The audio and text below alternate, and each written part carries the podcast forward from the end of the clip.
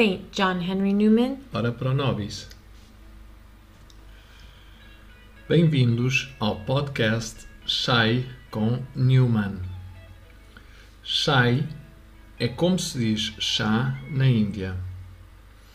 A cultura de beber chá na Índia veio com a colonização pelos ingleses. O chai é geralmente chá preto com leite, açúcar, canela, cravinho e outras coisas. São John Henry Newman foi canonizado no dia 13 de outubro de 2019. A sua festa litúrgica celebra-se a 9 de outubro, aniversário também da nossa filha Rosinha. Ele foi professor em Oxford no século XIX. Era anglicano, mas depois tornou-se católico, padre e cardeal. Bem-vindos ao Chai com Newman. Hoje tenho uma convidada muito especial, Margarida Garcia dos Santos, que é muito generosa com o seu tempo. Estamos aqui no gabinete eh, durante o horário laboral. Já é a segunda vez que me recebe aqui para falar sobre estes temas de educação. Estou muito grata. E uh, foi uh, diretora do Fomento durante 20 anos e o Fomento uh, são duas escolas aqui em Lisboa, que é o Planalto e o Mira Rio, e duas escolas no Norte, que é um, Cedros e Horizonte. Horizonte. Exato. muito bem-vindo e muito obrigada. Muito obrigada, muito obrigada. Eu é que agradeço esta oportunidade. e então, uh, começamos o, todos os episódios a perguntar a mesma pergunta aos convidados, que é se tivesse que definir o que é que é educação, para que é que serve, qual é o objetivo, assim, como é que definiria? Bom, eu acho que a educação é uma transformação, do, do, de, de, é um processo contínuo, portanto, estamos em permanente, estamos desde que nascemos até que morremos, na minha perspectiva, estamos sempre a, a educar-nos e, portanto, porque nos, nos estamos sempre a, a, transformar. Há momentos em que, de alguma maneira, isso assume alguma formalidade, que é quando frequentamos uma escola ou uma universidade e, de alguma maneira, a educação fica dentro de uma quadrícula, que é o ter aulas, que é o ter uma formação mais direta, mas permanentemente eh, estamos sempre a transformar-nos, portanto, estamos sempre a educar-nos e a educar os outros de alguma maneira também. Uhum, uhum.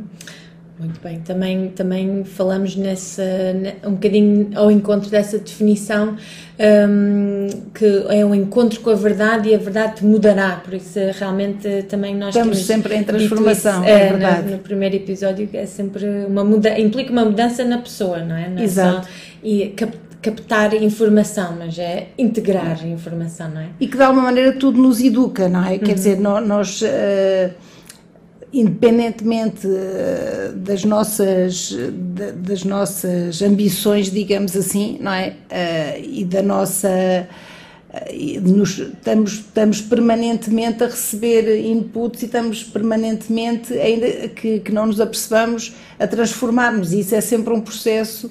é sempre um processo educativo de alguma uhum. maneira, não é? Uhum. Que não tem que estar, digamos assim, enquadrado dentro do, de uma estrutura mais formal, não é? Penso, uhum. penso eu, não é? Uhum. Sim.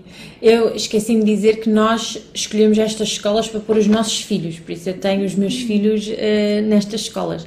E no ano passado foi muito generosamente e amavelmente aqui recebida pela doutora Margarida, porque achava agora sou mãe do colégio, vou uh, falar com alguém sobre quais são os problemas assim mais estruturais de base do, do, do ensino em Portugal e, e, vou solucionar tudo agora que estou cá.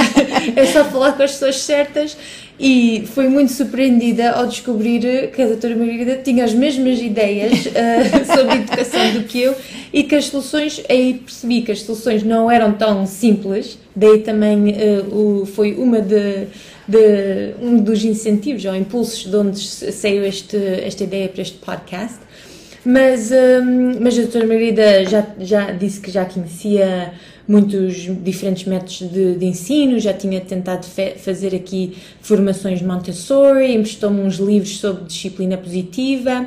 E então uh, queria perguntar se, se, a visão de educação mudou ao longo, se a sua visão de educação mudou ao longo desses 20 e tal anos, uh, ou se não, se, se, teve sempre essas ideias também um bocadinho diferentes e, uhum. e originais, desde o início.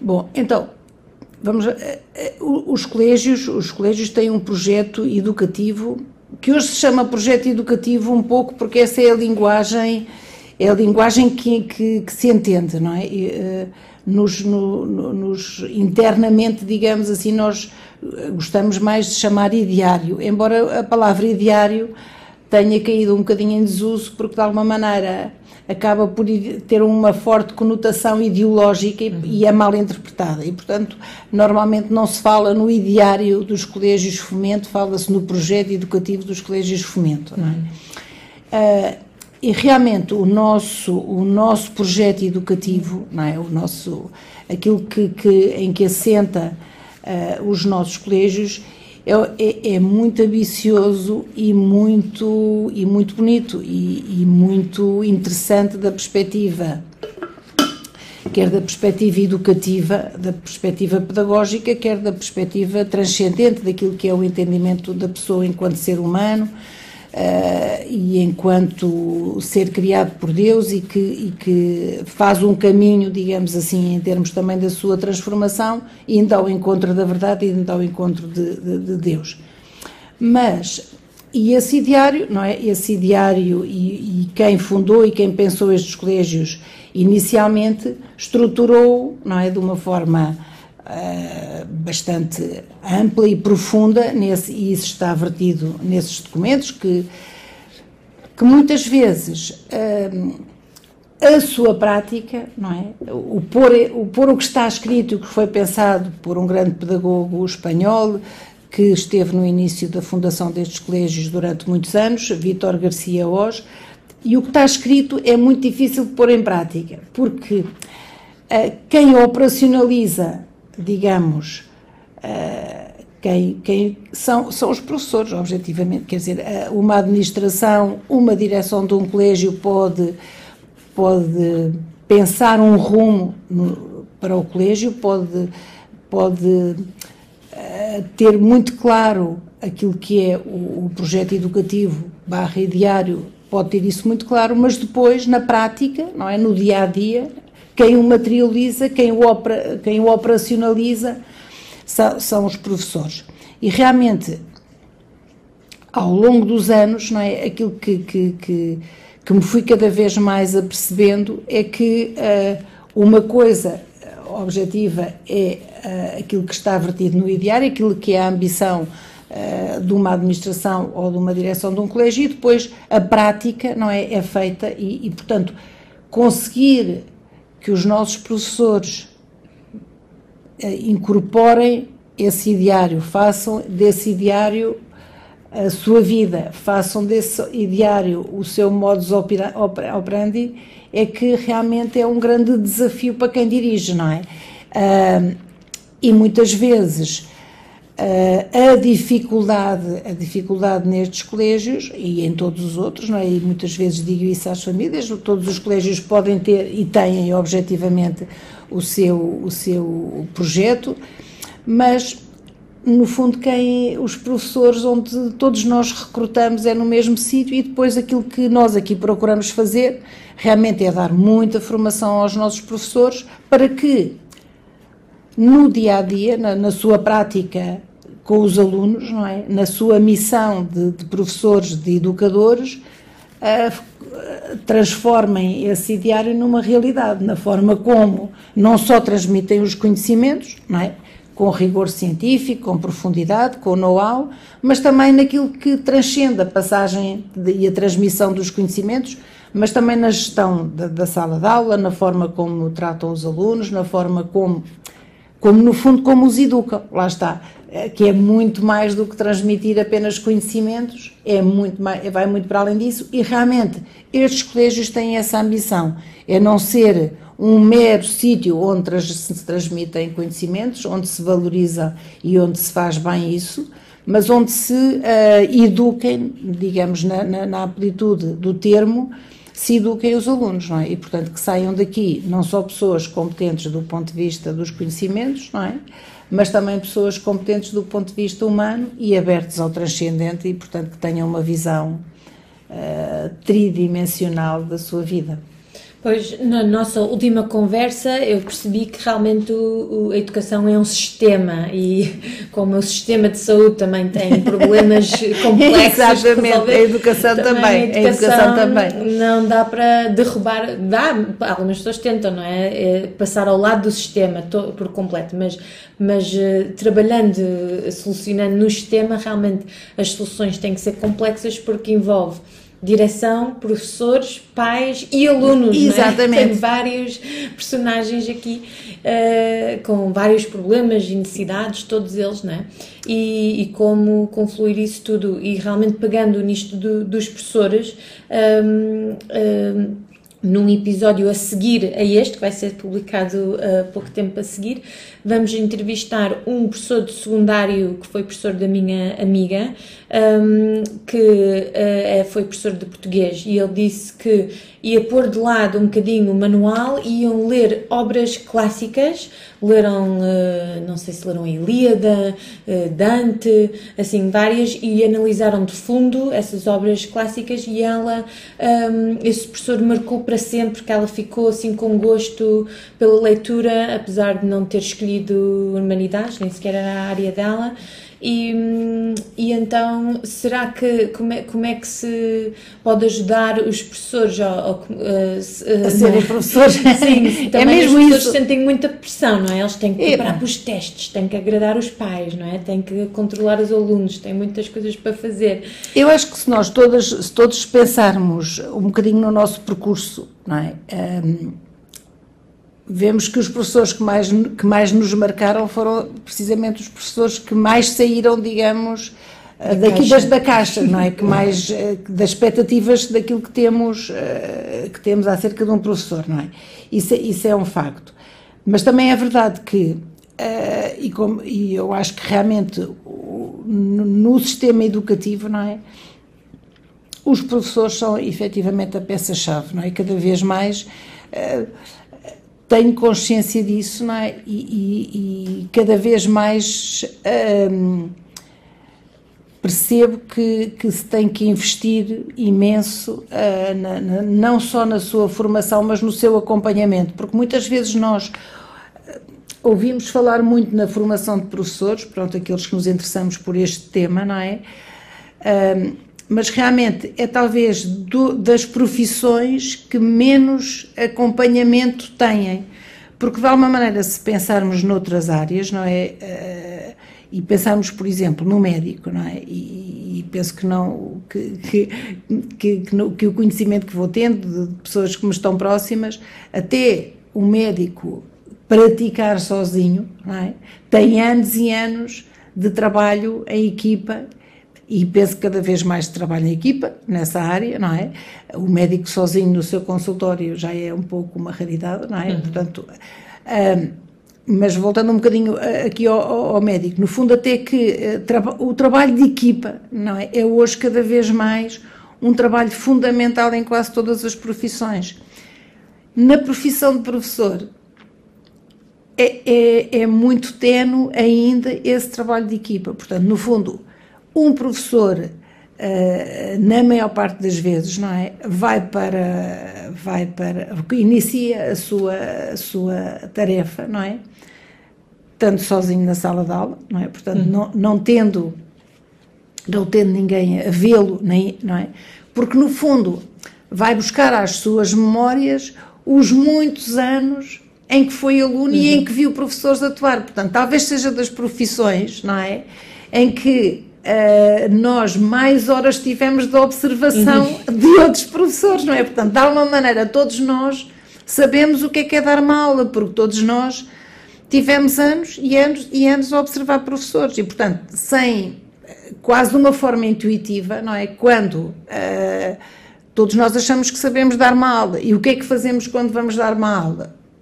inevitavelmente reproduzimos, não é? As boas memórias que temos dos nossos professores e daquilo que vimos fazer, não é? Uhum. Uh, sem nunca, muitas vezes, nos questionarmos. Portanto, uh, corrigimos, fazemos trabalhos de casa, sem nunca nos questionarmos se pedagogicamente algum estudo comprova que isso seja uma mais-valia em termos de aprendizagens efetivas dos alunos. Uhum, Portanto, uhum. fazemos, uh, repetimos essa metodologia, porquê? Porque trabalho de casa é uma coisa que todos os nossos professores, ou quase todos, mandaram fazer, uhum. não é? Uh, corrigimos o teste, fazemos um teste e corrigimos o teste, sem nunca Outro dia alguém me dizia, um professor da, da, da ESE, que é a Escolas Superiores de Educação, dizia que nunca tinha encontrado nenhum estudo que, sobre a, a, vantagem pedagógica de se corrigir, de se perder uma aula a corrigir o teste. Ah, sim. Portanto, nós muitas vezes, nós enquanto professores, não é, repetimos, não é, repetimos metodologias, repetimos estratégias, não porque hum, as tenhamos estudado e pensado que são eficazes, mas porque os nossos professores, eh, porque as vimos eh, eh, vimos os nossos professores fazerem portanto, vamos experimentar.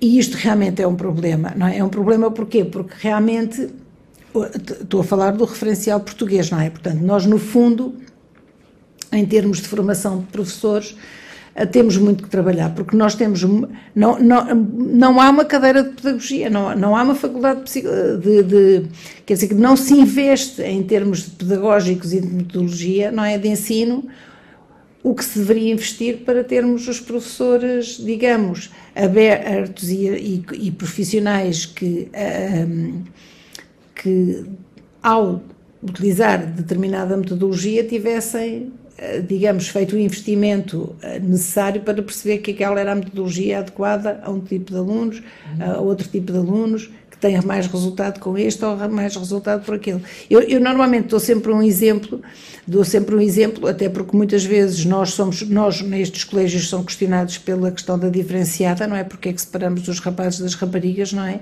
E eu muitas vezes uh, dou este exemplo que, independentemente de haver este tipo de escolas e de se questionar este tipo de modelo, que é outra discussão e é outro âmbito que não é o desta conversa, mas que todos, na formação de professores, deveria haver, devia-se estudar em termos de neurociência e de desenvolvimento cerebral, como é que é o cérebro de um rapaz, como é que é um cérebro de uma rapariga, porque dar aulas e, e aplicar estratégias indistintamente esquecendo que há rapazes e raparigas, ainda que a escola seja mista, é um, é um disparate, não é? E, portanto, nós vemos que o nosso sistema de ensino, não é? Uh, pronto, não, não dá qualquer relevância a essa diferença, não é? Que é uma diferença óbvia, não é? Uh, biológica, que tem consequências em termos de aprendizagem, não é? E o que é que depois ficamos admirados quando as taxas de abandono escolar são muito superiores nos rapazes do que são nas raparigas, não é?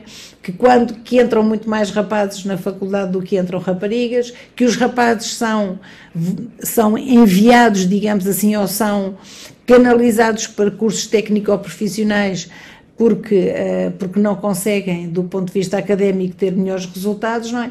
E, e porquê? Porque, de alguma maneira, não se investe em, em, formar os professores para essa diferenciação e para que ajustem as suas estratégias àquilo que têm em sala de aula, não é? Porque têm, um, que têm realmente dois sexos e duas uh, e duas formas de aprender completamente distintas, não é? Uhum, uhum. E, outro dia ouvia, ouvia alguém que também é uma psicóloga dizer que realmente no futuro, e isto fez-me pensar muito sobre, sobre realmente o que é que será o futuro da educação de uma forma geral, mas dizia com toda a pertinência e sobretudo depois destes, destes anos de pandemia e destes tempos de, de, de aulas online, que realmente no futuro os bons professores serão aqueles que, do ponto de vista das estratégias, souberem aplicar as melhores estratégias, porque, no fundo, a transmissão de conhecimento está à distância de um clique. Portanto, um professor que só transmite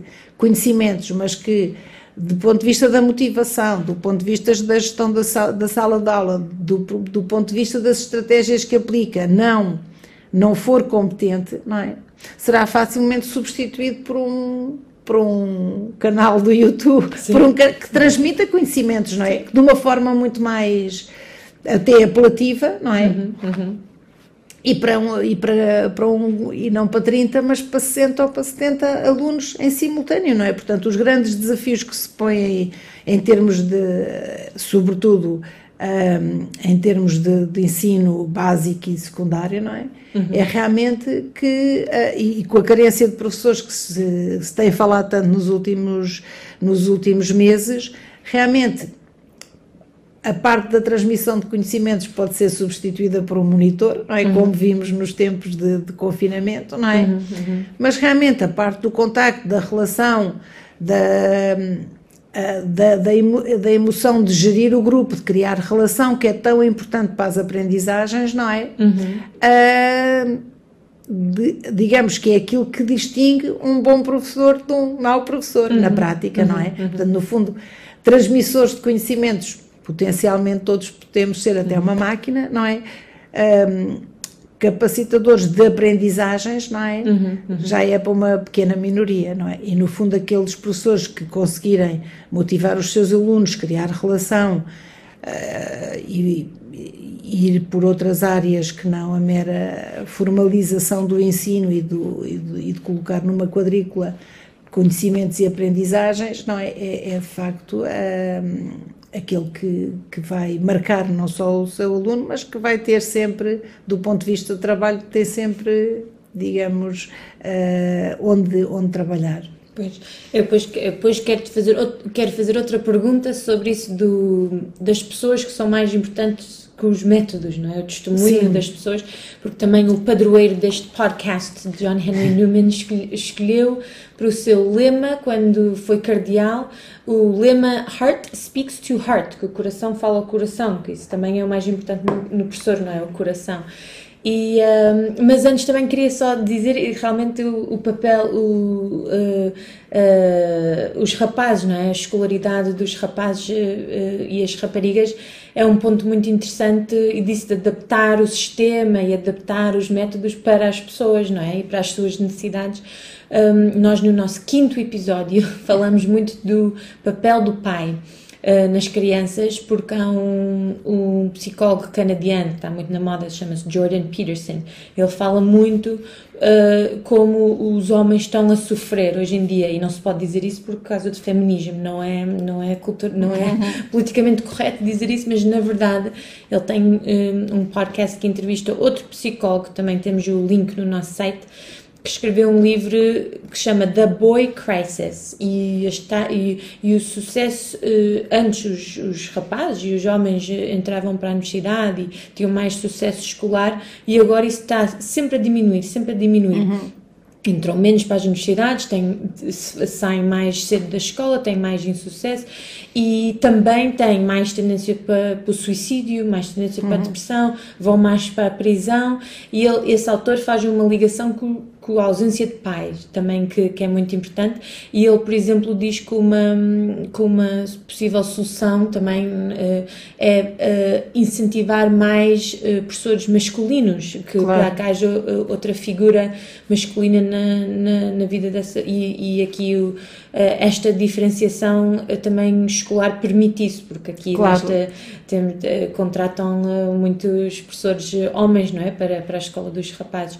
E, e, e assim, última, última pergunta era também que no, no, nosso quarto episódio falamos nos sistemas, uh, nos problemas de base, que eu também falei com a doutora Margarida no ano passado, e um deles é tempo a mais e realmente um, como, como é difícil de, de solucionar isto porque talvez também nos possa dizer se as famílias mudaram, se a cultura mudou ao longo destes 20 anos, porque uh, realmente as escolas, os, os, alunos estão lá muito tempo, não é? Muito tempo sentados, muito tempo a ouvir, muito tempo estarem calados e quietos e para rapazes, por exemplo, isso é muito mais difícil claro. do que para raparigas e muitos deles estão medicados contra uh, com ADHD, atenção, déficit, e quando se calhar precisavam era estar mais a correr, não é? Claro. na rua a correr. E, e, e, e, isto realmente é um problema complexo porque as, as famílias não têm tempo para, para, ter, para ter as uhum. crianças, porque os, os adultos também trabalham demais. E então as crianças estão nas escolas a mais, porque os adultos também estão a trabalhar a mais. E, e, realmente parece que isto gera assim muitos problemas difíceis de solucionar. Não sei se tem visto ao longo destes 20 anos também isto mudar. Eh, tenho visto mudar para pior, digamos assim. Exato, exato. Tenho, mas, mas é uma coisa que realmente é, é bastante preocupante, porque muitas vezes não tem só a ver com a questão de da indisponibilidade temporal dos pais, não é? Eu acho que aquilo que, que, que, ao longo destes, destes anos, destes últimos talvez 10 anos, que eu acho que isso tem vindo realmente em crescendo, um, não é só a questão da indisponibilidade, como eu estava a dizer, temporal, porque trabalham mais, mas aquilo que se vai assistindo, não é? Uh, é que há, uh, os pais não sabem o que fazer, mesmo quando têm tempo, não é? não sabem eh, o que fazer com os filhos. Portanto, há uma, há uma proliferação de, de colocar os filhos em, eh, em atividades e mais atividades e mais atividades, não é? E, portanto, o tempo dos filhos estar todo ocupado, não é? E, portanto, que penso que vem um pouco desta, desta sofreguidão de, de, preencher o tempo, não tanto para que os filhos tenham mais competências e mais capacidades, não é? Mas mais porque eu não sei o que é que é de fazer com o meu filho durante este tempo, não é? E, pois portanto, é. isto é muito assustador, efetivamente, não é? é. é. muito assustador isto e, e realmente... Um, e perceber que o tempo não tem que ser para fazer necessariamente mais coisas. O tempo é para se usufruir, é para estar, é para uh, para passear, é para porque no passeio decorre conversas e nas conversas decorrem aprendizagens, não é? E, portanto, este tempo de, de estar sem fazer nada, não é? É um tempo útil, não é? Uhum. E é um tempo importante em termos educativos, não é? De uhum. estar com os filhos, não, não fazer nada no sentido Uh, nem dar um passeio, de, de usufruir a natureza, de fazer alguma coisa em conjunto e, portanto, uh, eu acho que isso realmente é uma coisa que, que eu noto uh, cada vez mais uh, como um, um, déficit. Muitas vezes converso isto com os professores e dizem-me que quando chega à segunda-feira perguntam, passado dois, de, dois dias de fim de, de, de, fim de semana, o que é que os miúdos fizeram com os pais e realmente é muito. É muito pobre aquilo que fizeram, não é? E, portanto, uh, isso acaba por ser muito hum, revelador desta incompetência não é das, das famílias que não tem nada a ver nem com nem com dificuldades financeiras nem com dificuldades de tempo não é? Tem é de facto a ver com esta incapacidade não é? E este e esta ambição de constante atividade, não é? E portanto chegam ao fim de semana e se não, se não tem a piscina, mais, mais isto e mais aquilo, já não estão bem, não é? E portanto isto realmente é muito, é muito preocupante. É, no nosso sexto episódio falamos com o Artur Mesquita Guimarães e ele dizia mesmo isso, que acha que as pessoas andam muito esquecidas realmente porque é que os pais não sentem esta tarefa de educar, que é a sua principal, não é? Porque ele diz que se calhar estão preocupados com outras coisas, com os seus trabalhos e também é importante, não é? De ganhar dinheiro, mas que, que as pessoas usam as casas como hotéis, não é? Estão fora claro. das 8 às 8 e depois chegam lá, um hotel, só comer e dormir e realmente esse tempo de estar juntos, as pessoas esqueceram. É só estar, não é? é? é? Porque quando se está e quando se faz uma atividade em conjunto, não é? Exato é um tempo de aprendizagem fantástico, não é? Porque pois. se passam muitas, muitas memórias, passam-se experiências, passam-se. Uh, passa-se sabedoria no fundo, não é? Uh, e esse tempo é necessário, não é? Eu, eu, outro dia fiquei bastante surpreendida como uma mãe do menino aqui de 4 anos nunca tinha contado uma história, portanto, nunca tinha lido uma história ao filho.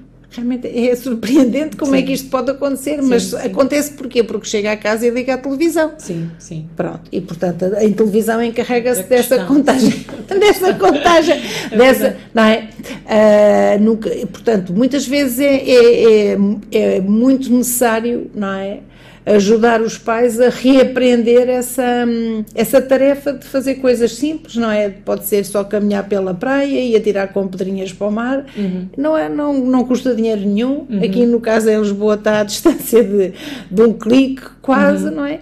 E muitas vezes é necessário dizer isto aos pais, não é? Que não é necessário fazer nenhuma atividade e comprar um insuflável, mais não sei o quê, basta andar a passear na praia, brincar na areia uhum e fazer pocinhas e ou então ir passar para o Monsanto e, com, e, e recolher folhinhas uhum, e não uhum. custa dinheiro nenhum e isto dá, dá este tempo de qualidade que não, não tem nada a ver com dinheiro, não é? Uhum.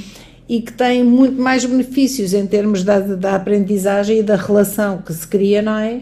Que é fundamental, não é? E, portanto, é aquilo que, que não se faz na primeira infância em, tempo, em termos de estar com os filhos, de os conhecer realmente e de depois gera problemas fortíssimos na adolescência, não é? Uhum. Já todos estamos cansados de saber, Sim. mas realmente não. Desses que estávamos a falar. Exatamente. Do, do crisis, Sim, é? exatamente. Problema de escolaridade que vem dos problemas claro. relacionais. É? Exatamente. De base porque aqui realmente o mais importante na vida é, são as relações, não é? Descobrir os outros, tanto de família como da amizade.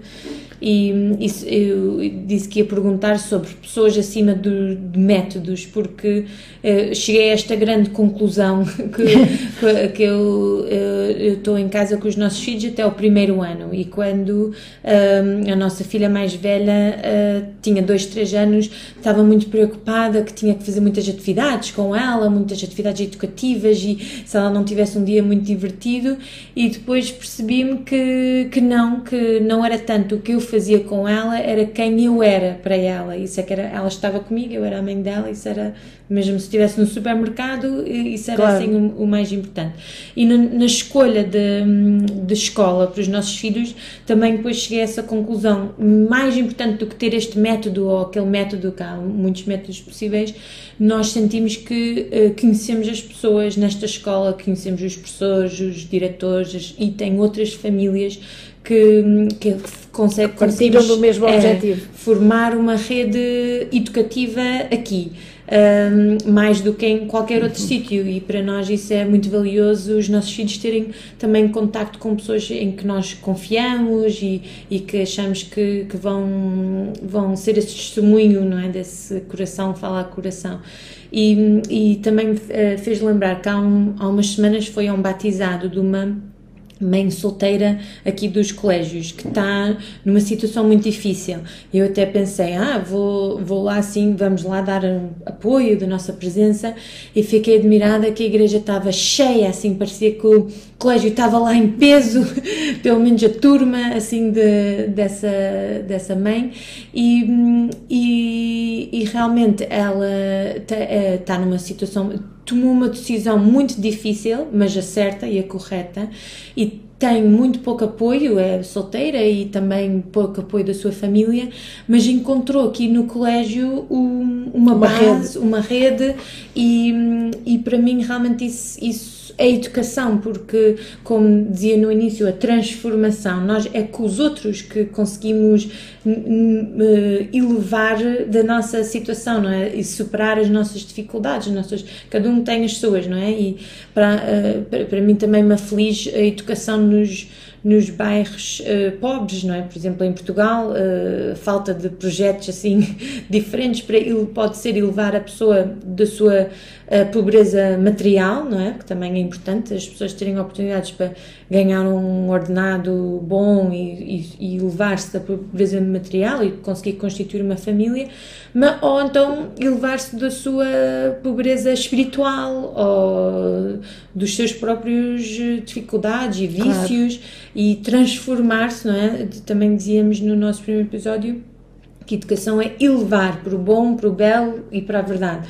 E então essa mãe, por exemplo, conseguiu tomar uma decisão certa, mudar o rumo uhum. da sua vida e, e, tinha, e conseguiu isso com a ajuda realmente de uma comunidade, não foi só uns conteúdos claro. que o seu filho aprendeu na escola, mas testemunho de várias pessoas, a amizade de várias pessoas e realmente é, é, confirmou em mim assim as pessoas são mais importantes que os métodos é? sem dúvida e eu acho que isso realmente é uma das mais valias do nosso projeto do nosso projeto e que talvez nos distinga face a outras outros outros colégios que são igualmente uh, bons e que têm efetivamente também um projeto educativo válido mas realmente aqui, aqui o fator distintivo, não é? E muitas vezes dizemos quando admitimos um aluno, admitimos a sua família, aquilo que se pretende em termos educativos é que toda a família, de alguma maneira, seja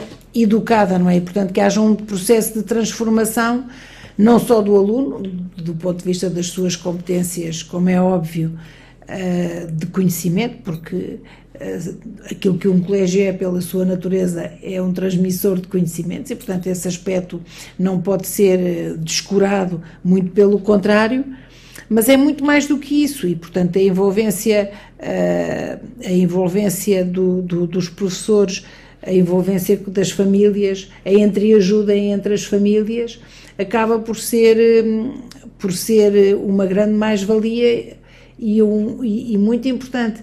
Às vezes dá-me dá pena, não é? Porque de alguma maneira acaba por ser eh, acaba por sempre haver famílias que fazem este percurso sem se envolver verdadeiramente, não é?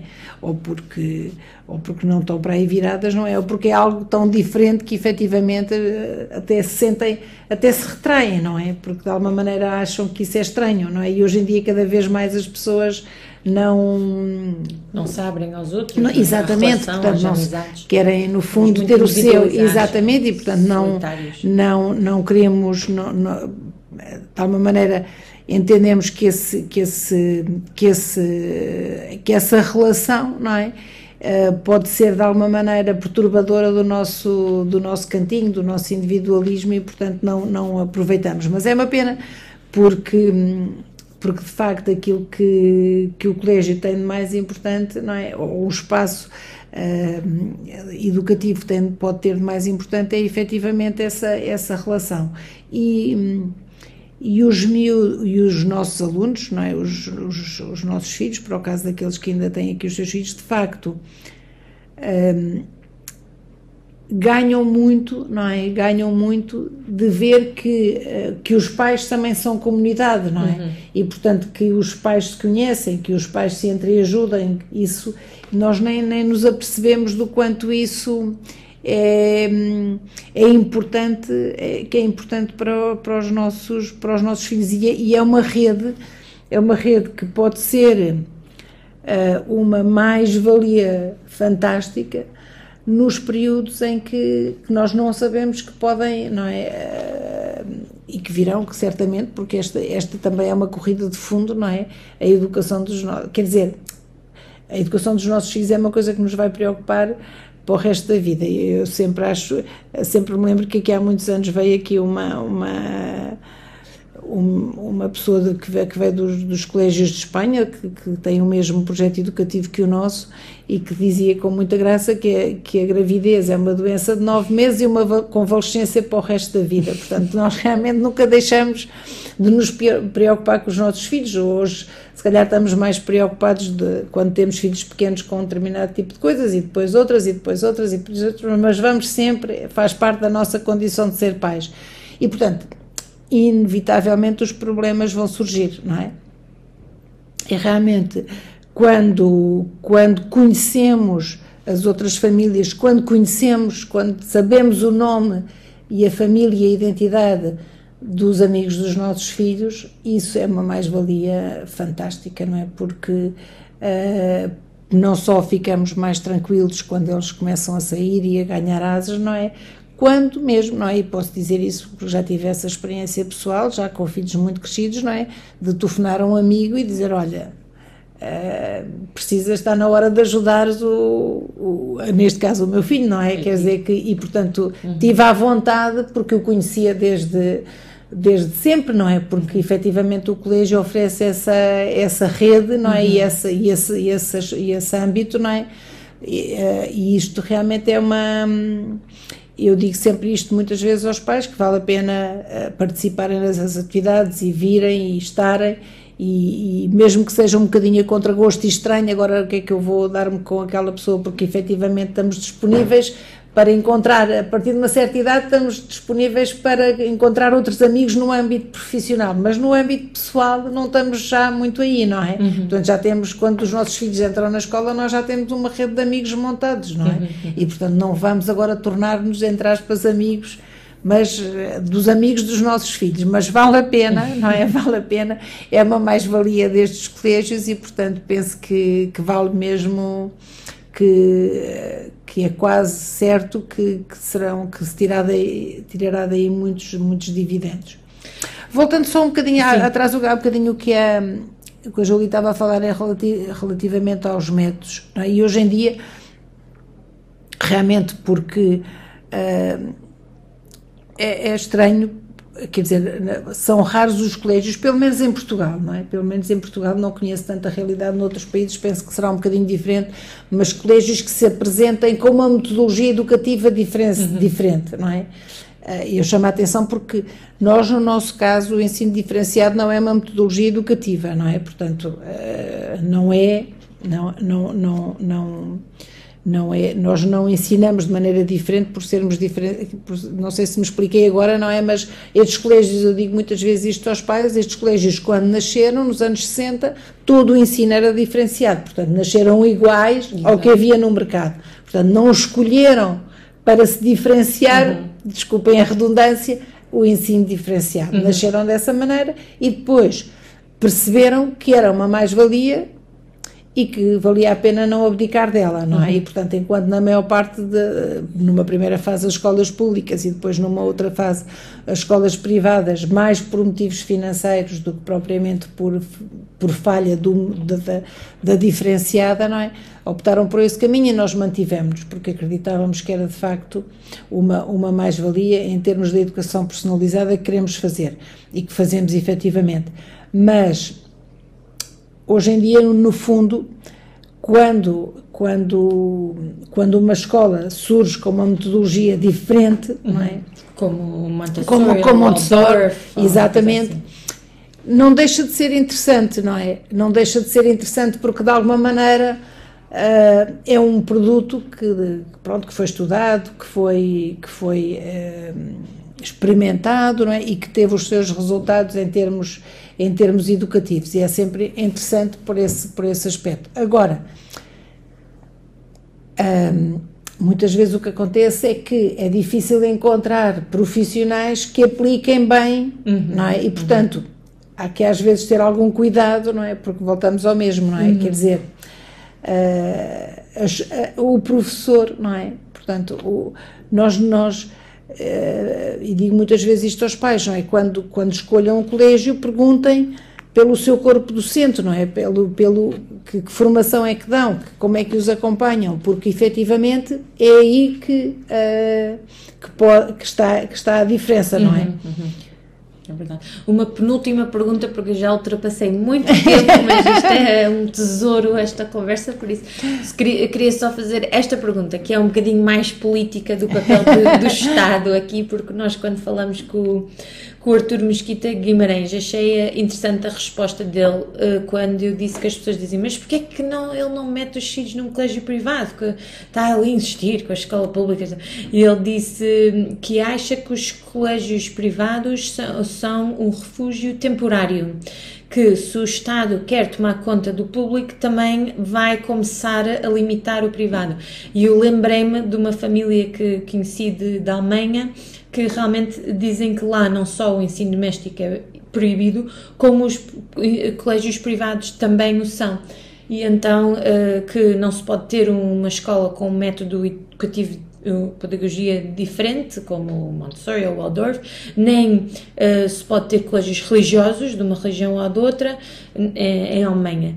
E, e então aqui realmente uh, a, a, pergunta é se vê o futuro assim comprometido, porque, por exemplo, uh, nós escolhemos este colégio porque corresponde aos nossos valores, à nossa religião, um, outro, outras pessoas possam escolher outros, outras escolas, que bom haver uma diversidade claro. de, de diferentes valores e culturas e religiões e, e métodos educativos uh, ou, ou, se acha que o futuro está ameaçado, que o Estado quer impor assim, não é a minha ideologia, é, minha, é o meu uhum. método, uh, não é? uniformizar tudo e não permitir claro. essa diferença. Eu, eu penso que, em, que Portugal é sempre um país, digamos assim, de, de, de, deste tipo de ideologicamente poucas clivagens. Portanto, eu penso que dificilmente, não é? Dificilmente o Ministério da Educação vai proibir, não é? Vai proibir de, de, uma forma categórica e dizer que não pode haver esta escola assim ou esta escola de outra maneira. Mas, mas, mas, atenção, há um mas, não é? Uh, há muitas outras formas de fazer essa proibição em termos práticos, não é? Portanto, quando não dá uh, condições ou quando coloca exigências às escolas privadas de tal maneira eh, que as estrangula não é? e que não lhes permite crescerem e funcionarem, acabará por indiretamente o Arthur ter alguma razão. E, portanto, na prática, se nós virmos, não é? Em Portugal, o ensino privado existe apenas nas grandes cidades e nas grandes capitais, portanto, a maior parte do país não tem escolas privadas, uhum. não é? Uh, não tens, ou então as escolas privadas que existem é só na primeira infância, não é? Uhum. Que é quando, digamos, também do ponto de vista financeiro, a procura não é? ainda é, é, é, suficiente para garantir que essas escolas sobrevivem do ponto de vista financeiro e depois extinguem-se, não é? Portanto, uma cidade, uma cidade pequena do nosso país, não é? Tem, tem escola privada para o primeiro ciclo, não tem, a partir do primeiro ciclo deixa de existir, não é? Penso que, que não tenho assim um estudo científico, mas ontem até procurei uns dados e realmente apontam nesta direção. E, portanto, lá está, não há nenhuma proibição, não é? O Estado não proíbe que surja uma, um colégio privado noutra, tipo, noutra, numa cidade de, de, com, com, com, menos habitantes, com menos habitantes. Mas na prática, não é? As condições financeiras das uhum. famílias, as regras que o Estado impõe para que haja uma, que abra uma escola, não é? Não, facilita. não, não facilita. Portanto, isso realmente é, acaba por ser verdade. Uhum. E depois, realmente, nas grandes cidades, eh, nas capitais, o que é que acontece hoje em dia ao ensino privado? No fundo, ele, ele acaba por ter de tal maneira, eh, do, uh, ter tantas exigências, não é? Que acaba por só ser, só conseguir aceder ao ensino privado uma camada muito restrita da, da população, não é? E, portanto, no fundo o ensino privado acaba por estar conotado com um conjunto de elites, não é? Porque efetivamente os preços que o ensino privado tem que praticar, não é? Para conseguir sobreviver, pois. acabam por ser proibitivos para a grande pois. maior parte das pessoas. Portanto, pois. de alguma maneira, lá está, o Estado não proíbe, não é? Mas não facilita. Não facilita.